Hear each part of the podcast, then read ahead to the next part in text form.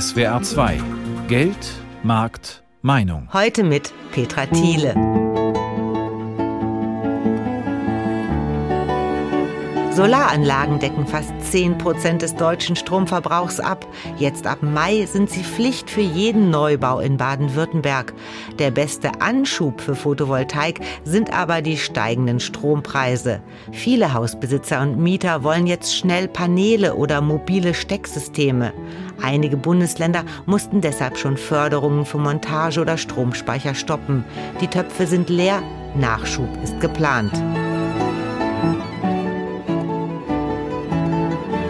Unser Thema Solarstrom, sogar vom Balkon, rettet uns Photovoltaik aus der Energiekrise.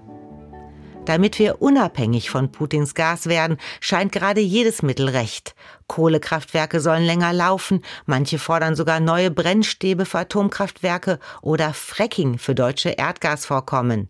Energieexpertin Claudia Kempfert vom Deutschen Institut für Wirtschaftsforschung hält dagegen. Die einzige Antwort sind da die erneuerbaren Energien, und zwar alle, Solarenergie, Windenergie und alle restlichen. Und damit äh, versorgen wir uns äh, selbst, vermeiden fossile Energiekriege, äh, nutzen eine Energie, die wir direkt vor Ort zu Hause haben. Alle können mitmachen. Es lohnt sich wirtschaftlich und wir stärken Demokratie und Freiheit. Also mehr geht doch gar nicht. Und ich frage mich, wieso sind wir nicht alle dafür? Mitmachen, das wollen gerade sehr viele Menschen, auch Mieter. Sie investieren in Stecker-Solaranlagen. Rund 190.000 Stück gibt es wohl mittlerweile bundesweit. Dabei fließt der meist auf dem Balkon produzierte Solarstrom einfach durch die normalen Leitungen und ersetzt dort den Strom des Energieversorgers.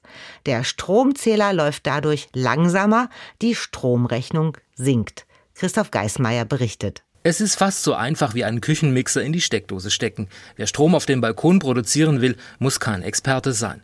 Im Handel gibt es ein großes Angebot an Komplettpaketen für sogenannte Balkonsolaranlagen. Man stellt sie auf, steckt den Stecker in eine geeignete Steckdose und los geht es. Vor rund einem Jahr hat es der Freiburger Thomas Hertle gemacht. Er ist Mieter eines Einfamilienhauses und hat sein Photovoltaikmodul an der sonnigsten Stelle montiert. Da wir jetzt keinen geeigneten Balkon haben, habe ich es über unsere Terrasse aufs Dach gelegt. Das liegt jetzt so halb in der Regenrinne drin, habe das ein bisschen mit mit Draht fixiert, dass das nicht irgendwie vom Sturm weggeweht wird. Eine Montage der Solaranlage muss also nicht unbedingt am oder auf dem Balkon erfolgen. Sicher montiert oder aufgestellt muss sie aber sein. Das Standardmodul mit 300 Watt hat eine Größe von einem auf einem Meter 70. Kostenpunkt je nach Modul zwischen 300 und 500 Euro. Die Stromausbeute liegt je nach Sonneneinstrahlung bei etwa 40 bis 90 Euro im Jahr. Wer die Anlage installiert, sollte mit dem Vermieter sprechen. Generell verbieten kann er es aber nicht, sagt Tina Götsch von der Verbraucherzentrale Baden-Württemberg. Solange Sie im Prinzip die Module aufstellen können oder irgendwo anbringen können und rückstandslos wieder entfernen können, dann brauchen Sie den Vermieter nicht zu fragen. Da gibt es ein Urteil zu, dass das die Vermieter dann dulden müssen. Wer die Balkonsolaranlage aufstellt und anschließt, muss sie bei der Bundesnetzagentur und beim Stromnetzbetreiber anmelden. Beim Elektriker gibt es Informationen, ob die Steckdose, die man für die Solaranlage verwendet, geeignet ist. Eventuell muss auch ein neuer Stromzähler installiert werden. Ist das alles einmal gemacht, läuft die Sache. Nochmals Thomas Hertle. Ich mache das einfach aus dem Gefühl heraus, dass ich jetzt Strom von der Sonne bekomme und ich dadurch Energie spare, das Stromnetz entlasten kann und gleichzeitig auch ein bisschen Geld sparen. Bei Thomas Hertle waren es zuletzt 80 Euro Strom pro Jahr, die die Familie einsparte. Wegen der Anschaffungskosten von einigen hundert Euro pro Photovoltaikmodul dauert es einige Jahre, bis sich die Investition rechnet. Angesichts der stark steigenden Strompreise ist man in Zukunft aber wohl viel schneller als bislang im Plus mit einer Balkonsolaranlage. Immer mehr Kommunen zahlen auch einen Zuschuss für diese kleinen Solaranlagen. So bekommt man in Stuttgart pauschal 100 Euro für die Installation geschenkt. Die Hochschule Koblenz musste wegen des Ansturms auf kostenlose Workshops über Balkonkraftwerke jetzt Zusatztermine anbieten. Und in YouTube-Erklärvideos werden auch Speicher für Balkonkraftwerke präsentiert. Sie rentieren sich allerdings nicht. Das betont auch Holger Laudelei in seinen Videoclips. Der Ingenieur verkauft selbst solche Anlagen und Speicher. Es ist im Moment so, dass Balkonsolaranlagen sehr nachgefragt sind und dass die Leute jetzt immer mehr versuchen wollen, diese Kilowattstunden, die erzeugt werden und nicht gespeichert werden können, bei sich zu behalten. Es ist Geld genug im Volk da. Die sind tatsächlich bereit, im Moment noch eine unwirtschaftliche Lösung zu bezahlen. Wenn man aber bedenkt, dass solche Anlagen in anderen Größenordnungen auch gebaut werden, dann wird es immer betriebswirtschaftlicher, zumal die Strompreise ja immer weiter steigen. Sie haben ausgerechnet, acht bis zwölf Balkonkraftwerke plus kleiner Speicher, das würde sich in zehn Jahren lohnen. Aber wenn ich doch Platz für acht Steckersolaranlagen habe, dann könnte ich mir doch eine richtige Anlage aufs Dach knallen. Man muss erstmal zwischen zwei Lagern unterscheiden. Es gibt die einen, die eine ganz korrekte Anlage mit äh, Photovoltaik, Speicher aufs Dach bauen, anmelden, korrekt beim Energieversorger, alles über normalen äh, Dienstleister machen, also über normalen Elektriker mit Netzzulassung. Das ist die eine Fraktion. Und die andere Fraktion hat zu diesem ganzen bürokratischen Aufwand keinen Bock. Das ist das große Problem, was wir haben. Und für die bieten wir halt an, solche Lösungen mit Balkonkraftwerken. Da können die Leute es selber machen. Sie können den Speicher auch dazu selber einbauen. Wir nehmen das nur in Betrieb. Und wir haben dann den Vorteil, dass wir die entsprechenden technischen Anschlussbestimmungen des Energieversorgers nicht erfüllen müssen, weil das sind auch nochmal etwa zweieinhalb bis dreieinhalbtausend Euro Kosten, die darauf zukommen, wenn die Zählerhauptverteilung gewechselt werden muss. Ja, aber ist das nicht wichtig? Es geht doch vermutlich um Sicherheit. Nein, die ist völlig unnütz und die ist geschaffen worden, diese Bürokratie in den letzten zehn Jahren, um die Dinge zu verhindern. Das muss man hier ganz klar sagen. Die letzte Regierung hat die Energiewende ganz massiv verhindert und hat natürlich für bürokratischen Aufwand gesorgt, der völlig unnütz ist. Und es ist auch eine Ressourcenverschwendung. Ich baue einen Zählerschrank, der technisch völlig in Ordnung ist, den baue ich weg und setze einen neuen dafür hin, nur um irgendwelche unsinnigen technischen Anschlussbestimmungen des Netzbetreibers zu erfüllen. Das macht einfach keinen Sinn. Meint Holger Laudelei, der Ingenieur beschäftigt sich seit fast 40 Jahren mit regenerativen Technologien und verkauft sie auch.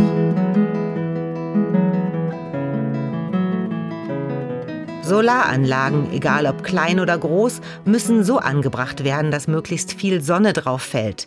Deshalb schaut sich Joachim Schrader genau an, in welche Richtungen die Seiten des Dachs zeigen. Das ist dann eine Süd- Ostlage, Süd-Südost genau gesagt. Schrader ist Energieberater. So gefragt wie jetzt war er aber noch nie in seinen 30 Berufsjahren. Gerade kämen viele zu ihm wegen der hohen Energiepreise und dem Nachhaltigkeitsgedanken. Heute berät er eine Kundin zu ihrer neuen Photovoltaikanlage. Da kriegen wir 14 Elemente drauf und die Fläche wird dann reichen. Damit hätte Nathalie Sommer aus Balduinstein im Sommer sogar viel mehr Energie, als sie wirklich bräuchte. Diese könnte sie dann ihrem Stromanbieter verkaufen. Vor allen Dingen will sie mit der nachhaltigen Energie aber etwas fürs Klima tun. Natürlich, wenn man Kinder hat, muss man ja nachhaltig werden. es geht wahrscheinlich vielen so. Durch den Krieg ist man einfach jetzt aus der Komfortzone rausgeholt worden wieder. Und dann war das natürlich jetzt nochmal so der letzte Anstoß, dass man das doch in Angriff nehmen muss. Vor ein paar Jahren hat sie ihr Haus schon energetisch kernsaniert. Die Solaranlage auf dem Dach soll jetzt das i-Tüpfelchen werden. Energieberater Schrader klappt das Notebook auf und rechnet vor. Wir haben oben die Luftwasserwärmepumpe. Wir haben die PV-Anlage mit ihrem Eintrittel Kosten, die wir zur Energieeinsparung machen. Und wir haben den Zuschuss. Jetzt schauen wir uns das an.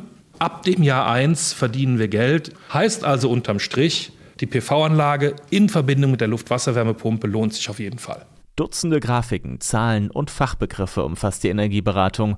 Ohne die ging es aber nicht, findet Frau Sommer. Nein, also da hat man ja gar kein Fachwissen für. Das kann man nicht ohne einen Energieberater machen. Das sind natürlich alles Riesenthemen, mit denen man sich ja so nicht beschäftigt. Allein die Wahl des besten Angebots einer Photovoltaikanlage sei für die meisten Interessierten ohne Hilfe einfach nicht möglich. Gerade jetzt, wo die Preise für neue Anlagen stark steigen, sagt Experte Joachim Schrader. Also vor zwei Jahren wäre das noch nicht passiert. Dann hätte man viel eher auch einen gefunden, der einmal so eine klassische 10 Kilowatt Peak Anlage so um die 16 bis 20.000 Euro baut. Die Anlage bei Frau Sommer kostet rund 25.000 Euro. Das günstigste von drei Angeboten, die sie sich eingeholt hat, auf dem Weg zum nachhaltigeren Leben. In Balduinstein im Rhein-Lahn-Kreis. Dort war SWR-Reporter Max Dehling. Das ambitionierteste Klimaschutzgesetz Deutschlands hat Baden-Württemberg, sagt die grüne Umweltministerin des Landes. Wer ein neues Haus bauen will, muss nämlich jetzt, wenn er nach dem 1. Mai einen Bauantrag stellt, eine Solaranlage aufs Dach setzen. Ab dem nächsten Jahr ist auch bei einer grundlegenden Dachsanierung eine Photovoltaikanlage Pflicht. Berlin und Hamburg werden dem Beispiel Baden-Württembergs bald folgen.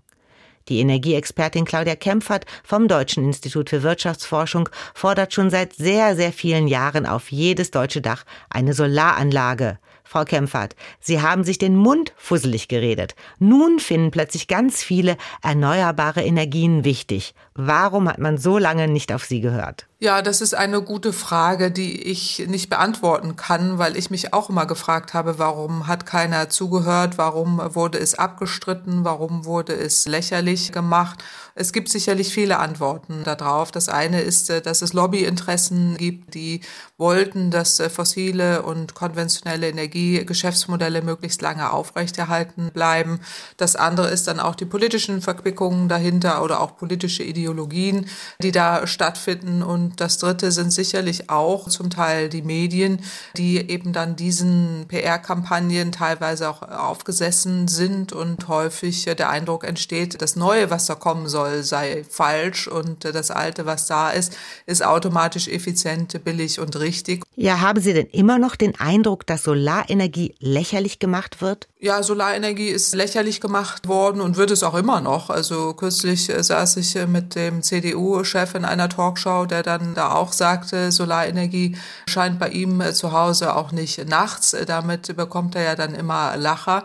Aber was dahinter steht, ist eben, dass es nicht nur lächerlich gemacht wurde, sondern schlichtweg auch abgestritten wurde, dass die Solarenergie ein verlässlicher Stromlieferant ist oder Energielieferant, wenn man es gut kombiniert. Ja, nicht nachts, es ist ja eine Trivialität, aber wenn man es speichert, auch zu Hause beispielsweise mittels äh, Batteriespeicher oder kombiniert mit Windenergie in der Summe alle erneuerbare Energien, hat man dann eine genauso große Versorgungsverlässlichkeit wie konventionelle Energien auch. Nun ist die Speicherung von Sonnenenergie aufwendig. Haben wir da Fortschritte gemacht? Naja, also es gibt Speichertechnologien, die unterschiedlich zum Einsatz kommen können. Also gerade in der Kombination mit Solarenergie bieten sich jetzt gerade im Hausbereich die Batteriespeicher an und das sind sogenannte Prosumer-Ansätze. Also man produziert und konsumiert gleichzeitig die Energie, die man herstellt. Hemmnisse sind eben die, dass es sich dann häufig nicht lohnt, dass die Rahmenbedingungen nicht optimal sind und dass dann auch die Kosten zu hoch sind.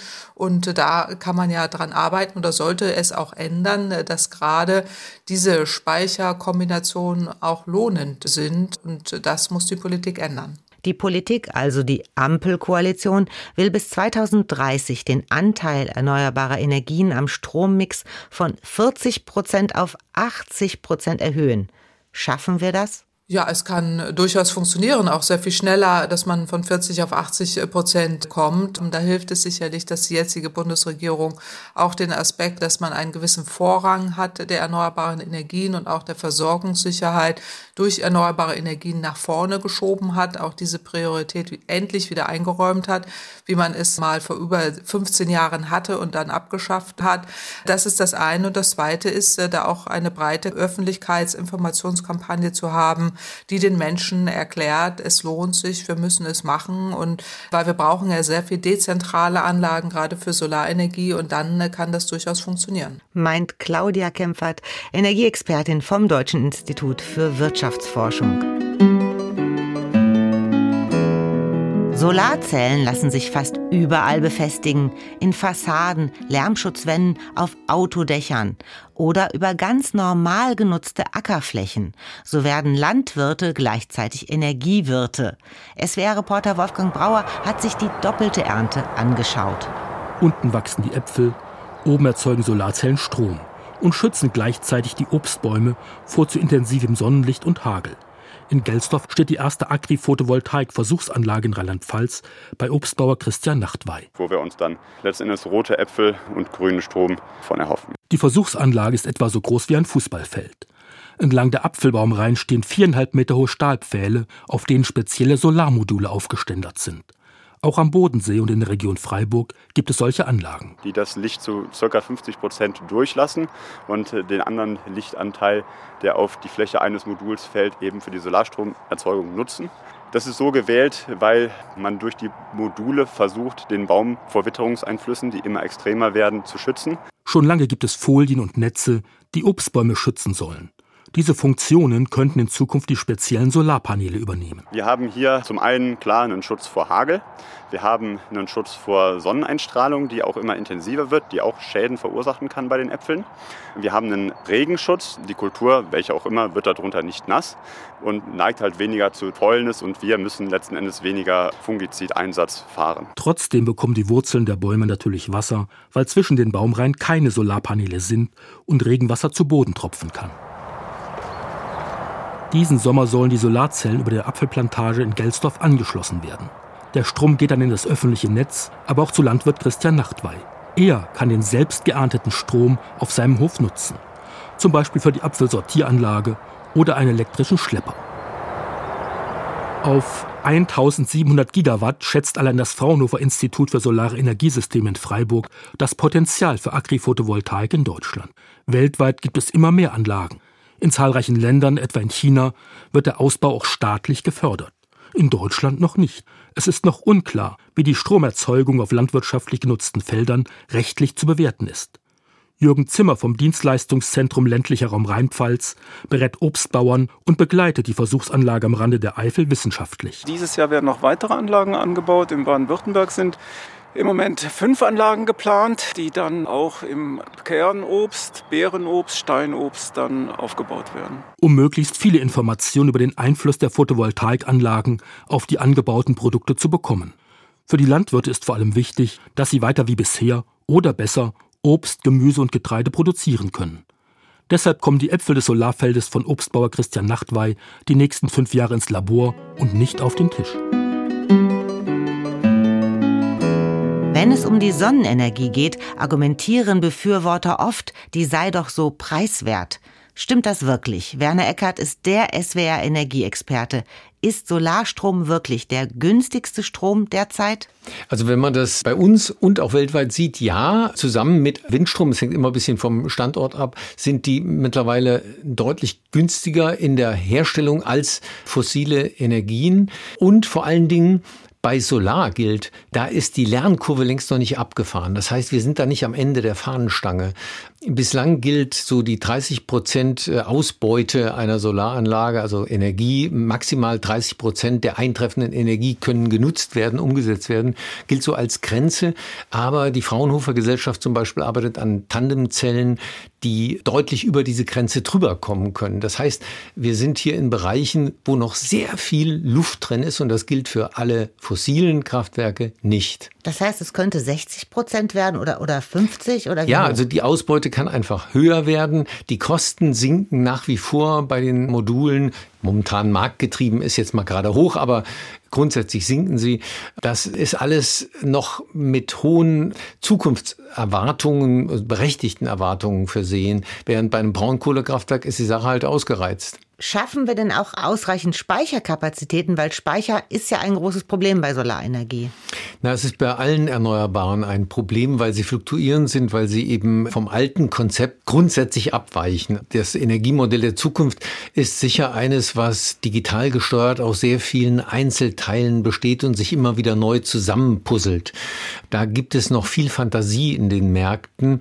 Immer größere Bedeutung wird es haben, dass Industriebetriebe Prozesse so ausrichten, dass sie zu bestimmten Zeiten ablaufen können.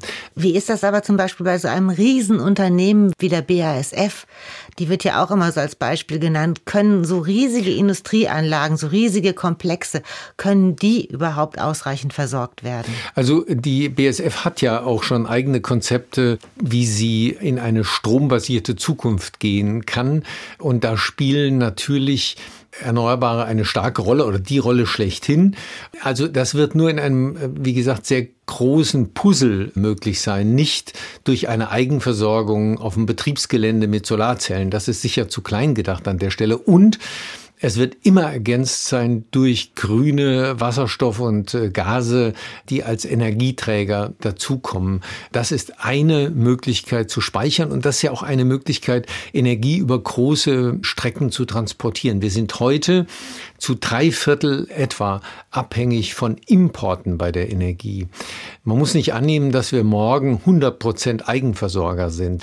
Es gibt derzeit häufig die Klagen, dass wir gar nicht genug Fachkräfte haben, um diese Anlagen jetzt zu montieren und auch gar nicht genug Material haben dafür. Jetzt erstmal die Frage Fachkräfte. Ist es denn wirklich so schwierig, so Anlagen zu montieren? So kompliziert sieht es nicht aus. Es ist alles ein bisschen schwieriger, als es scheint. Und äh, bei den Fachkräften geht es nicht nur um die Handarbeit auf dem Dach. Das ist in der Tat nicht so schwierig. Aber äh, sowas zu berechnen und sowas auch wirklich fachgerecht zu installieren, das ist nicht so einfach. Der Mangel an Fachkräften reicht bis tief in die Genehmigungsbehörden rein, wo zum Beispiel aus der Windbranche wir immer wieder hören, dass die Genehmigungsprozesse vorsintflutlich langsam laufen, nicht digitalisiert sind, nach wie vor basiert. Das sind alles Prozesse, die große Probleme machen. Mhm. Wie ist es denn mit Material? Haben wir überhaupt genug Solarzellen, also genug Materialien, Rohstoffe dafür?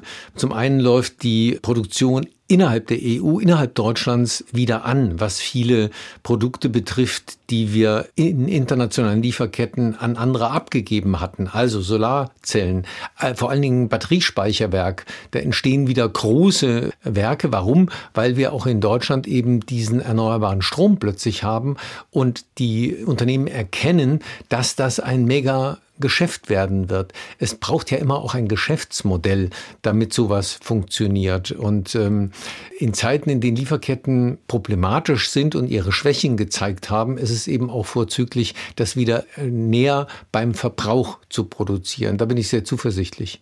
Der Bundeswirtschaftsminister hat angekündigt, dass es wieder neue Förderungen geben soll. Ist das überhaupt nötig? Brauchen wir neue Förderungen? Also im privaten Bereich funktioniert bei derzeitigen Marktpreisen ja der Eigenverbrauch als die Triebfeder und das funktioniert ja auch. Also bei hohen Strompreisen wird sich das lohnen, eine Solaranlage aufs Dach zu tun und möglicherweise auch einen Speicher in den Keller. Je mehr ich selbst verbrauche von meinem Strom, desto effizienter ist das momentan wirtschaftlich. Das braucht aber möglicherweise durchaus neue Anreize, wenn die Erneuerbaren immer höhere Marktanteile haben und die Strompreise dann auch gerade äh, in Spitzenproduktionszeiten gegen Null fallen. Wir müssen ja mit rechnen, wenn wir viel Solar und viel Wind erstmal am Start haben, wird es Zeiten geben, in denen wir viel zu viel Strom haben. Und dann fallen die Preise gegen Null oder ins Negative. Auch das haben wir ja schon erlebt. Das wird dann aber sehr häufig passieren. Und dafür braucht man neue Geschäftsmodelle. Der Staatssekretär im Bundesklimaministerium, Wirtschaftsministerium, Patrick Reichen, der saß mit Minister Habeck auf dem Podium, als man das äh, Osterpaket jetzt gerade verkündet hat. Und er hat in einem Nebensatz genau das gesagt. Ihm fehlt die Fantasie, sich vorzustellen, wie wir 2030 ein Marktmodell entwickeln, das dann funktioniert, wenn wir so viel Erneuerbare im Netz haben. Das ist die eigentliche Herausforderung. Jetzt haben wir aber gerade nicht den Überfluss, sondern eher den Mangel. Und es wird ja auch darüber nachgedacht, Kohlekraftwerke oder Atomkraftwerke zu verlängern und Fracking wird wieder populär. Geht es nicht eher in die andere Richtung? Kurzfristig kann es sein, dass wir andere Lösungen haben, die eher klimafeindlich sind. Es hängt von der Politik ab, dass man das nicht zementiert. Also Fracking zum Beispiel, bis das dann läuft, schaffen wir im Grunde eine Verfügbarkeit von Gas, von fossilen Brennstoffen, die wir dann gar nicht mehr haben sollten in fünf, sechs, sieben Jahren. Also das ist ziemlich sinnlos, weil es uns jetzt nicht hilft. Anders ist das bei der Laufzeit von Atomkraftwerken. Die würde jetzt im Anschluss an den kommenden Winter, der ein problematischer Übergangswinter wäre, wenn die Russen uns wirklich alles abdrehen, da wäre das eine unmittelbare Entspannung. Also kann man darüber mit Fug und Recht auch diskutieren. Man kann zwar mit Strom nicht unmittelbar heizen, aber es ersetzt möglicherweise Gaskraftwerke. Also es geht darum, auseinanderzuschichten, was hilft uns in den nächsten ein, zwei Jahren und wo verbauen wir Zukunft für Erneuerbare, wenn wir darüber hinaus in fossile Kapazitäten investieren? Erklärt Werner Eckert, unser SWR-Energieexperte. Wer ein Solardach hat, verbraucht im Schnitt 20 bis 30 Prozent des Stroms selbst im eigenen Haushalt. Es kann aber auch mehr werden, wenn Hausbesitzer sich ein E-Auto anschaffen oder mit einer Wärmepumpe heizen. So wie Familie Krupp in Muggensturm bei Karlsruhe. 25 Solarmodule hat sich die Familie aufs Dach setzen lassen, erzählt Manuel Krupp stolz. Sobald es mal läuft, freue ich mich schon dann auf den Zähler zu schauen, in der App nachzugucken, dann, wie das dann läuft. Familie Krupp hat ihr Haus aus den 70er Jahren komplett saniert. Die neue Wärmepumpenheizung wollen sie jetzt mit eigenem grünem Strom betreiben. Manuel Krupp freut sich, dass er die Planung für die Anlage rechtzeitig vorangetrieben hat. Ich bin froh, dass jetzt Termin nicht geklappt hat, weil jetzt ja der große Run kommt. Wir sind jetzt ganz froh, dass wir Strom selber erzeugen können. Ich habe mich auch schon informiert, ob man das auch wirklich als Notstrom nutzen kann, wenn das Netz weg ist. Einen Ort weiter in Kuppenheim sitzt Frederik Andregeri in einem großen weißen Gebäude mit roten Fenstern. Auf dem Hof stehen Vans seiner Firma Solaris Energiesysteme. Frederik Andregeri baut seit fast 20 Jahren Solaranlagen. Seit Beginn des russischen Krieges gegen die Ukraine klingeln die Telefone noch häufiger als sowieso schon. Seit Ende Februar sind die Anfragen extrem hoch. Die Nachfrage nach Solarstromspeichern extrem gestiegen. Also bei fast jeder zweiten Anlage wird es nachgefragt, ob es möglich ist, auch selber den Strom zu erzeugen und zu verbrauchen, wenn das öffentliche Stromnetz ausfällt. Bis Ende des Jahres ist seine Firma ausgebucht. Der größte Mangel, den wir eigentlich haben, sind Fachkräfte, egal wo wir branchenübergreifend nachfragen, haben wir alle das gleiche Problem, dass wir keine Fachkräfte auf dem Niveau, was wir brauchen, finden. Zum Fachkräftemangel kommt jetzt aktuell noch dazu das Lieferkettenproblem. Batterien und Wechselrichter haben derzeit eine Lieferzeit von vier bis sechs Monaten. Und die Preise ziehen an, ziemlich heftig für Solarbauer Frederik Andregeri und letztendlich für seine Kunden. Wir kämpfen im Moment sehr stark, dass unsere Vorlieferanten alle die Preise erhöhen. Auch schon für Bestellungen, die schon getätigt wurden für das nächste halbe Jahr, müssen wir nachträglich die Preissteigerungen in Kauf nehmen. Wir haben keine andere Wahl. Ja? Entweder wir kaufen die Ware oder wir können unsere Kunden nicht bedienen. Ein Beitrag von Lena Stadler.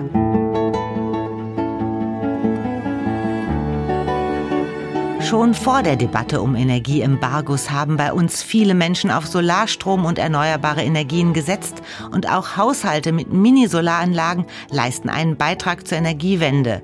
Denn abhängig zu sein von Putin oder anderen Despoten ist keine sichere Grundlage für unser Wirtschaftsleben. Die Preise steigen, die Sonne und andere erneuerbare Energien sind kostenlos da. Sie effektiv und zuverlässig zu nutzen, sollte technisch und gesellschaftlich möglich sein. Das war Geldmarktmeinung mit Petra Thiele.